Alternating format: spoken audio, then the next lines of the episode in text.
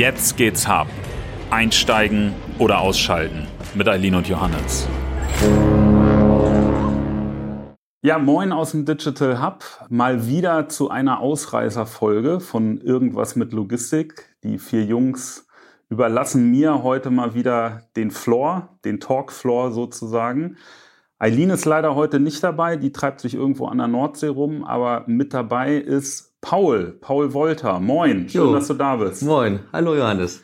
Du hast heute den Weg aus Berlin hierher gefunden. Bahnfahrt war okay, alles genau. on time. Ich alles on time. Äh, eine der wenigen Bahnfahrten von Berlin nach Hamburg oder zurück, äh, wo alles on time war. Normalerweise gibt's da immer Stress und Verspätung, aber heute war alles gut, kam pünktlich an. Und heute Abend, da heute Freitag ist, werde ich heute Abend auch wieder nach Hause fahren. Ja, ja, sauber. Wir haben uns schon so oft hier irgendwie im Hub verabredet, eigentlich zum Bier trinken. Jetzt äh, trinken wir hier Wasser ohne Kohlensäure. Dann aber das, nicht rülpsen, ja. Genau. das mit dem Bier holen wir nochmal nach. Um dich gleich ein bisschen aufzugleisen, schieße ich mal mit drei Sachen los. Ja. Döner oder Currywurst? Döner. Champagner oder Bier? Beides gerne, aber ähm, on a regular basis eher Bier. Alles klar. Und äh, die letzte Frage, die muss ich dich fragen: Berlin oder Hamburg? Fußballtechnisch oder? Kannst ja aussuchen. Okay. Ähm, Fußballtechnisch ist beides schlecht, ne? Ja, das, ist, das stimmt, das beides. Aber ich bin eigentlich, ich weiß nicht wieso, ich komme eigentlich aus Thüringen. Von klein auf äh, trage ich die Raute im Herzen. Keine Ahnung warum. Seitdem ich acht oder sechs Jahre alt bin, schon immer HSV-Fan. Weiß nicht, wie das kam. Also ich äh, lebe ja in Berlin, arbeite in Hamburg, von daher ist es ein, beide Städte haben ihre Vorzüge. Aber also, wie du mich gerade anguckst, natürlich ist Hamburg besser. Alles klar, hast gerade noch mal die Kurve gekriegt, aber einen HSV-Fan hier sitzen zu haben, würde ich mal sagen, gibt Schlechteres. Du hast aber, und das sei mal vorweggestellt, das wird hier jetzt keine äh, Pitch-Session oder dergleichen. Ja, wer was über Boxport äh, en Detail erfahren will, der kann das gerne im Internet und auf diversen äh, Folien setzen, die es ja auch von euch gibt, tun.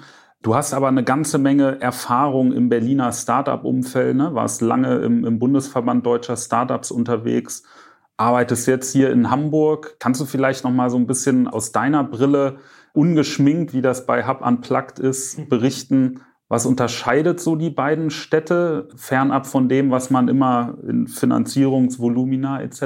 so liest? Was unterscheidet die beiden Städte? Ich glaube, Berlin hat nochmal einen, aufgrund der ja, Strahlkraft, die Berlin hat, einen höheren Anteil an wirklich Internationals, Leute, die irgendwie aus dem Valley kommen oder aus Indien oder äh, Ukraine oder Schlag, äh, schieß mich tot, ähm, wählen dann vielleicht doch eher Berlin, ne, weil man davon mehr hört und man weiß, da sitzen viele, viele Unicorns und da ist viel Investment. In Hamburg, das ist, glaube ich, ein Vorteil, was sich auch bestätigt hat, ist man bodenständiger, vielleicht in einem positiven Sinne lässt die, lässt die Träume nicht in den Himmel wachsen und ähm, bleibt gewissermaßen realistisch, was die eigene ja, Ziele angeht. Und dadurch vielleicht erreicht man die auch eher. Also in Berlin ist es ein bisschen alles, also die, die Ups nach der Ausschläge nach oben sind größer, aber auch die Ausschläge nach unten, würde ich sagen. Ja, da gibt es viele Geschichten, die also wirklich angekündigt haben und PR-Maschine angeworfen, hat viel Geld im Marketing gesteckt. Am Ende äh, ist auch das Spiel ist nichts gewesen, wurde unglaublich viel Geld verbrannt. Und in Hamburg gibt es diese Ausschläge nach unten, zumindest was ich so gehört habe, äh, nicht. Dann schmeißt man vielleicht die PR-Maschine erst an, wenn man wirklich auch schon Traction hat. Das ist, glaube ich, so ein, so ein Unterschied. Ab von dem, was man weiß, dass die Finanzierungsrunden eine andere Größe haben. Ja. ja. Dann kriegen wir vielleicht mal den Schwenk bodenständig. Ich meine, die größte äh, weltweite B2B-Plattform für Container aufzubauen, gibt vielleicht bodenständigere Ambitionen, aber äh, da kommen wir gleich zu. Ja. Was kostet eigentlich ein Container? Uh, das ist ganz, ganz unterschiedlich. Also zum einen, also verschiedene Containergrößen und Arten. Der Standard-Container, sage ich mal, mittlerweile weltweit, der eigentlich genutzt wird, ist äh, 40 Fuß High Cube. Das ist so der Container, den man kennt, 40 Fuß lang, High Cube ein bisschen höher als ein Dry Van. Und es kommt total drauf an, wo auf der Welt du den Container kaufen möchtest. Also ein leerer Container kostet in Shanghai, keine Ahnung, 5.500, 6.000 US-Dollar, in, in Hamburg 3.500, äh, 4.000 US-Dollar. Es es hängt drauf an, wo ist der, es ist ein sehr lokaler Markt. Und die Frage ist, wie ist dort das Angebot und wie ist die Nachfrage? Also in stark exportierenden Ländern oder Häfen wie Shanghai, Ningbo und so weiter sind leere Container fast mit Gold aufzuwiegen. Und ähm, in anderen Orten auf der Welt stapeln sich die Container, äh, wo viel importiert wird. Also generell gibt es eher eine, eine Knappheit. Aber die Knappheit ist ehrlicherweise eher eine Knappheit an bestimmten Orten der Welt. Also es ist eher diese, diese Imbalance. Dort, wo Container gebraucht werden, da sind keine. Und dort, wo nicht so viele Container gebraucht werden, sind gerade viele. Und zum Beispiel, wenn du versuchst, irgendwo im Inland von Kasachstan einen Container zu verkaufen, dann ist er quasi nichts wert, weil du dort wahrscheinlich keine Leute hast, die dort einen Container brauchen. Also Containerpreise differ, differieren weltweit extrem stark. Und dann kommt jetzt auch noch, was vorher keine Rolle gespielt hat, wovor der ganzen, ganze Supply Chain weltweit ein bisschen in die Hose gegangen ist, auch noch die zeitliche Achse eine Rolle. Also die Containerpreise steigen und steigen und steigen. Es ist Wahnsinn vor sechs Monaten hätte man gedacht, jetzt ist aber mal irgendwie das, das Top erreicht und es geht wieder langsam back to normal. Das gleiche hätte man vielleicht auch vor drei Monaten gedacht. Es, es steigt immer weiter, es steigt von Woche zu Woche. Es wird Containerpreise werden, Container werden immer teurer. Und wenn man sich so ein paar Artikel äh, durchliest und mit äh, Expertinnen spricht, das wird auch noch eine Weile so, da, so, so anhalten. Also mindestens ähm, bis Chinese New Year nächstes Jahr kommt das Jahr, aber womöglich auch noch weit darüber hinaus weit in 2022 rein. Also wirklich, um wirklich diese ganzen Container wieder heimzubringen, ähm, wo sie gebraucht werden und die globalen Lieferketten ins Gleichgewicht zu bringen, ähm, braucht man Zeit. Ich sehe so ein leichtes Lächeln auf deinem Gesicht. Das ist für euer Geschäft nicht gerade negativ, ähm, oder? Ja, also es gibt verschiedene Effekte. Also zum einen gibt es natürlich weniger Container. Das heißt, ähm, generell ist es, also Leute, die Container haben oder Unternehmen, die Container haben, es ist ein leichtes für die Container zu verkaufen. Die brauchen da vielleicht nicht, nicht unbedingt uns dazu, sondern die machen Schnips mit den Fingern und der Container ist verkauft. Von daher ist es für uns ein bisschen ja eine, eine größere Herausforderung, wirklich Supply zu bekommen auf die Plattform. Wir schaffen es. Ne? Trotz alledem schaffen wir das immer noch sehr gut. Von daher ist die Anzahl der getradeten Container wäre womöglich in einem ganz komplett normalen Markt äh, heute auf Boxhot wahrscheinlich ein bisschen höher. Dann gibt es auch noch den Preiseffekt. Und der ähm, gleicht das Ganze wahrscheinlich äh, sehr gut aus, würde ich mal sagen. Also Transaction Volume, was quasi durchschnittlicher Containerpreis mal Anzahl der Container, die getradet werden auf Boxport, äh, Transaction Value, ähm, ist schon ordentlich und steigt von Monat zu Monat. Juni war ein Rekordmonat, wie es aussieht, ist Juli wieder ein neuer Rekordmonat. Von daher, wir sind, kann man schon sagen, Profiteur der aktuellen Situation. Ja, das glaube ich, das glaube ich kurzer Sidekick. Ich habe tatsächlich jetzt eine ganz persönliche Erfahrung mit dieser Knappheit oder diesen disruptierten Lieferketten. Ich habe vor acht Wochen für meinen kleinen Sohnemann eine Strandmuschel im Internet bestellt. Äh, da stand eigentlich Lieferzeit drei Wochen. Äh, die ist immer noch nicht da und äh, verzögert sich wohl auch vier weitere Wochen. Also ich wäre nicht überrascht, wenn die auf der Ever Given irgendwo. Äh, ja. Jetzt ist er, ja, glaube ich, gestern in Rotterdam eingelaufen. ne? ich auch ähm, ja. Ja, also. Ähm, die Erfahrung habe ich auch. Ähm, wir haben einen zweiten Sohn bekommen jetzt vor acht Wochen. Und äh, Jan und Willem, ähm, die auch mit das Unternehmen gegründet haben, ähm, im Boxsport, äh, die haben schon mal vorsorglich ähm, ein Laufrad bestellt. Kennst du diese, diese Boom-Laufräder, glaube ich, ja, österreichischer ja, ja. Hersteller. Und jetzt auch, wir warten seit sechs Wochen auf dieses äh, Laufrad und das wird wahrscheinlich auch noch dauern. Ich glaube, jeder und jede von uns hat irgendwie in einer gewissen Art und Weise direkt oder indirekt äh, damit zu tun gehabt, sei es auch nur, wenn die Holzpreise durch die Decke steigen. Ne? Jetzt Corona, man will seinen Balkon schön machen ja. und will irgendwie den, die, den Balkon neu beplanken mit Holz und die Holzpreise haben sich fast verdoppelt liegt auch am Bauboom, aber auch äh, daran, dass ja, Baumaterial insgesamt Mangelware, insgesamt Mangelware ist. Ja.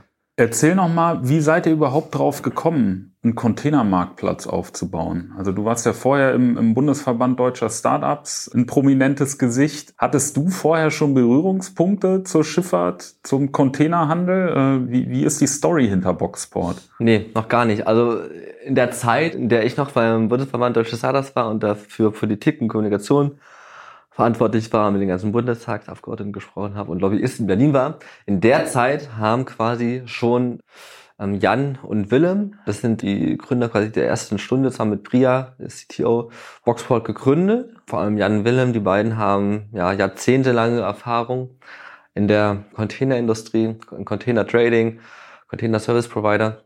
Und die haben sich gefragt, Mensch, warum gibt es eigentlich nicht sowas wie ein, ja, sowas wie Alibaba oder wie eBay für Container?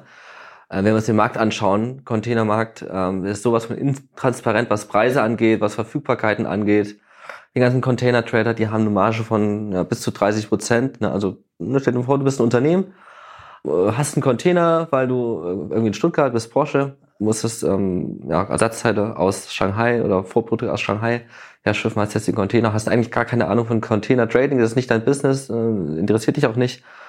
Verkaufst den Container an einen Container Trader für, sagen wir mal, 2000 Dollar. Der Container Trainer nimmt den entgegen, dreht sich um und verkauft ihn quasi für 2,8 weiter. Also die Margen waren aufgrund einer hohen Intransparenz äh, extrem hoch für solche Container Trader. Und ähm, die lokalen Player hatten auch keine Chance, wirklich global auf der ganzen Welt innerhalb von kurzer Zeit und ohne viel Aufwand Container zu kaufen und verkaufen. Und da haben sie gedacht, okay, wenn es sowas nicht gibt, haben recherchiert, dann, dann machen wir das und haben also ein bis eineinhalb Jahre daran gefeilt, das Ganze entwickelt, Plattform quasi softwareseitig aufgestellt und seit Juli 2019 ist Boxboard wirklich live und seitdem werden Container getradet auf, getradet auf unserer Plattform, auf unserem Marktplatz. Wie kontrolliert ihr die Container oder die Qualität auf dem Marktplatz? Also wenn jetzt einer in, in Timbuktu einen Container bei Boxport reinstellt, wie kontrolliert er, dass es den Container da auch wirklich gibt? Ja, also wichtige Frage.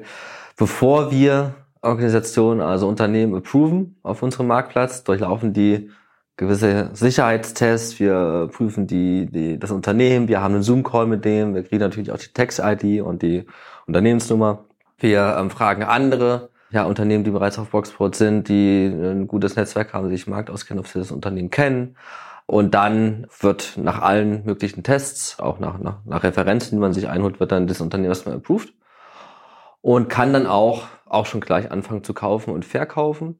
Wenn ein Unternehmen dann quasi Container listet, irgendwo in Timbuktu, ne, ein 40er äh, High Cube, dann ist es erstmal natürlich die Verpflichtung dieses Unternehmens ähm, sicherzustellen, dass der Container den vereinbarten Zustand hat. Zum Beispiel Cargo-worthy ist so der meistgebrauchte Zustand. Cargo-worthy bedeutet, ist zwar gebraucht, aber der ist in Top-Zustand, äh, ist nichts kaputt, hat vielleicht hier und da irgendwie eine Schramme, aber es ist gut genug, um das äh, Ding zu beladen, auf ein Schiff zu packen und damit sein Cargo zu verschiffen.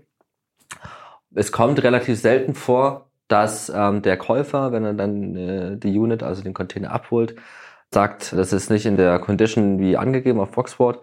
Dann gibt es einen Claim, dann schauen wir uns das an, dann äh, werden Fotos gemacht und dann wird das dann auf Kosten des Suppliers äh, repariert. Und das Gute ist, dass es schon relativ gute Standards gibt im Markt. Was bedeutet Cargo-worthy? Was bedeutet mhm. New? Was bedeutet ähm, IRCL, S oder mhm. Scrap? Ähm, und da halten sich auch eigentlich äh, die meisten dran. Und dann gibt es natürlich auch noch, haben wir dann Bewertungssysteme ähm, auf, auf unserer Plattform. Also Käufer und Verkäufer können sich gegenseitig raten, bewerten mit einem Sternchensystem. Und natürlich, wenn wir Unternehmen haben, Organisationen, das passiert auch mal, die drei quasi ja Issues äh, erzeugt haben, also wo dreimal die Condition nicht geklappt hat, äh, die dreimal nicht on time das Geld überwiesen haben oder irgendetwas anderes geschehen ist, was nicht unseren Terms and Conditions entsprochen hat, werden sie auch suspended vom Marktplatz und dürfen dann auch nicht mehr auf dem Marktplatz. Also sind wir sehr strikt. Und ähm, bisher haben wir wirklich extrem wenig Issues und Claims, was, was gut ist. Habt ihr, weil ihr jetzt schon über ein Jahr live seid, tauchen manche Container an anderer Stelle dann auch wieder auf? Also äh, verfolgt ihr die so ein bisschen? Einer wird in, in New Orleans irgendwie verkauft und äh, dann irgendwie einen Monat später in Montevideo wieder reingestellt? Oder ja. wie kann man sich das vorstellen? Also das, das tracken wir nicht. Also das wird mit Sicherheit so sein. Vor allem dadurch, dass wir viele Unternehmen haben, die ausschließlich über uns ihre Container beziehen, das ganze Cargo verschiffen für ihre Kunden, also Freight Forwarder, Spediteure und dann auch wieder Zielhafen die Container über Boxport verkaufen. Von daher wird das mit Sicherheit oft vorkommen, dass ein Container schon zehnmal über Boxport gehandelt wurde. Tracken wir aber nicht, weil die Info, die ja, ist, ist für uns nicht so interessant. Wir haben selbst Container quasi herstellen lassen mit unserer Brand boxport.com, New Container Marketplace, äh, eine, eine ordentliche Stückzahl in, in China. Und die kommen jetzt so Schlag auf Schlag in den USA an, werden dann nochmal reposition, nochmal zu China zurück und so weiter. Und äh, ein paar von denen wollen wir mit einem Tracker versehen und dann das auch Social Media mäßig ein bisschen dann nutzen. Und hier guck mal, der, unser Container ist jetzt auf Reisen, das und das Cargo ist drin für den und den Kunden und quasi an so einer an so einer Journey von so einem Container auch ein bisschen Content mitbringen. Okay, was bedeutet eigentlich so ein Container? Warum ist so diese diese Büchse, diese Stahlbox so unglaublich wichtig für unsere globalisierte Welt, für die internationale Supply Chains? und wollen den Leuten ein bisschen erklären, wie funktioniert eigentlich Supply Chain. Sauber, dann Bleibt ja nur zu hoffen, dass ihr keinen Container auf irgendeinem Schiff habt, was im Suezkanal stecken bleibt. Aber toll, toll, toll. Äh, Oder dass ein Sturm kommt und Container ins, ins Meer fallen, was auch irgendwie in letzter Zeit passiert ist. Ja, genau. Ihr kriegt dann einfach eine Commission Fee, ne? Äh, genau. Auf einen gehandelten Container, oder? Korrekt. Es ist super transparent und super easy. Es gibt keine äh, Subscription, äh, keine irgendwie versteckte Kosten, irgendwas, sondern ganz vielleicht ganz einfach. Es ist auf jeden Deal, der auf Boxport geschieht, äh, kriegen wir eine Commission Fee und that's it. Ja? Und okay. ähm, ja, dadurch, dass das Transaction äh, Volume steigt, ist natürlich auch das, was bei uns hängen bleibt, ähm, in total ähm, gestiegen. Und genau, das ist unser Geschäftsmodell. Das haben wir auch ähm, erst seit, äh, lass mich lügen, März oder so wirklich ähm, aktiviert. Bis März diesen Jahres ähm, haben wir die Fee äh, nicht gecharged ne, für, okay. für Transactions haben wir äh, typischen Landgrabbing-Moden erstmal Supplier auf die, auf, die, auf die Plattform bekommen, aber auch die Käufer und erstmal ein bisschen Traction aufbauen, ein bisschen wirklich, mhm. dass sich da die Container auch drehen. Dann anfangen die Fee zu chargen, machen wir seit März. Gut geklappt. Ähm, das Feedback, was wir bekommen haben äh, von unseren Usern war, aha, na endlich, ähm, so nach dem Motto, wir haben uns schon gefragt, wie ihr das Ganze finanziert und wie euer Geschäftsmodell ist. Wir haben das nicht ganz verstanden, aber jetzt macht das natürlich Sinn. Ja klar, das zahlen wir gerne. So, was gut ist. Ja, sauber. Ich mache das ja jetzt hier im Digital Hub. Manche nennen mich Herbergsvater, professionellere auch Geschäftsführer. Ich mache das bald drei Jahre und ich, ohne jetzt Fingerpointing betreiben zu wollen, ich stehe natürlich öfters mal vor der Herausforderung, dass so große etablierte Logistiker ja. sich gerade die ganzen Plattforminitiativen, die ganzen plattformgetriebenen Geschäftsmodelle von jungen Startups anschauen ja. und das sehr, sehr kritisch anschauen. Und vor allen Dingen jetzt äh, im weiter gefassten Bereich der Maritimlogistik ja. sagen natürlich viele, hey, die kleinen Startups, die sollen erstmal nicht aus den Kinderschuhen kommen, sondern erstmal aufhören zu krabbeln. Ja. Wie nimmst du denn das wahr? Vielleicht auch so ein bisschen vor dem Hintergrund, was du beim, beim Bundesverband auch in anderen Startup-Branchen erlebt hast. Wie nimmst du das bei Boxport wahr? Sind da ein mhm. paar etablierte Platzhirsche, die euch eher mit der Kneifzange anfassen oder ist da hm, so ein Wind of Change in Sachen Kooperation spürbar? Mhm. Also generell kann man, glaube ich, sagen, egal in welcher, das ist auch meine Erfahrung aus äh, den Berliner Zeiten, egal in welcher Industrie oder in welcher Branche, äh, es ist eigentlich immer so, dass die etablierten Großen erst missachten dich, dann lachen sie dich aus und dann bekämpfen sie dich äh, und dann fangen sie langsam an, das zu akzeptieren und arbeiten entweder mit dir zusammen oder eben nicht und du, du disruptierst sie und, und drängst sie vom Markt. Und ja, für, für die Logistiker, für die maritime Logistik ist es vermutlich ähnlich bei uns ist das Gute, ne, was ich ja gesagt hatte, wir, dass wir nicht einfach irgendwelche Techies sind äh, oder irgendwelche Verbandsfuzis aus Berlin ist bei mir, die von Logistik keine Ahnung haben. Gut, ich hatte vorher von Logistik keine Ahnung, das stimmt. ich habe ich hab bis heute von Logistik keine Ahnung und darf hier so einen Podcast moderieren. Ja, also, ja. Ich habe äh, äh, vor einigen Monaten zum ersten Mal in meinem Leben einen Container wirklich auch angefasst, so physisch mit meinen eigenen Händen.